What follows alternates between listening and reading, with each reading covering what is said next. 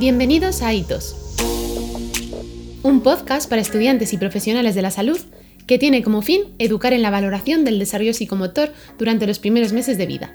Identificar las alteraciones en el patrón del desarrollo normal es una de las herramientas clínicas más potentes con las que cuenta un especialista en pediatría. Debemos imaginar que nos encontramos en una consulta o entorno similar, donde el cometido es evaluar el desarrollo psicomotor de un niño. Nos valdremos de una serie de exploraciones para, en cuestión de minutos, llegar a una aproximación diagnóstica. Por la puerta entra un niño de 4 meses de edad. A los 4 meses de vida, el bebé es todo ojos. Esto quiere decir que explorando su interacción con el entorno, apreciaremos que persigue todo aquello que conozca o le llame la atención con la mirada e incluso con giro de cabeza acompañante. Aprovechando este momento, deberemos percatarnos de los sonidos que emite, que en general a esta edad son monosílabos como le, ve o pa, pedorretas, gritos y risa a carcajadas. Al colocarlo en la camilla boca arriba, veremos que la postura es estable, presentando alineación de la cabeza con el tronco. Abre sus manos y las lleva a línea media, a sus rodillas e incluso a objetos que consigue sujetar y llevarse a la boca, aunque sin poder recogerlos si los tira.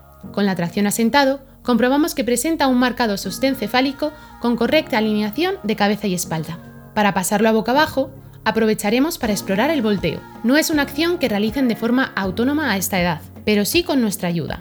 Levantaremos la cadera contraria al lado hacia que queremos que voltee y estabilizaremos la postura una vez haya realizado aproximadamente la mitad del giro. Es un ejercicio que se recomienda realizar a diario, ya que fortalece la musculatura vertebral y favorece un correcto desarrollo postural. Es oportuno, además, comprobar que los reflejos neonatales van desapareciendo, pues su persistencia es un signo de que deberemos seguirlo de forma estrecha.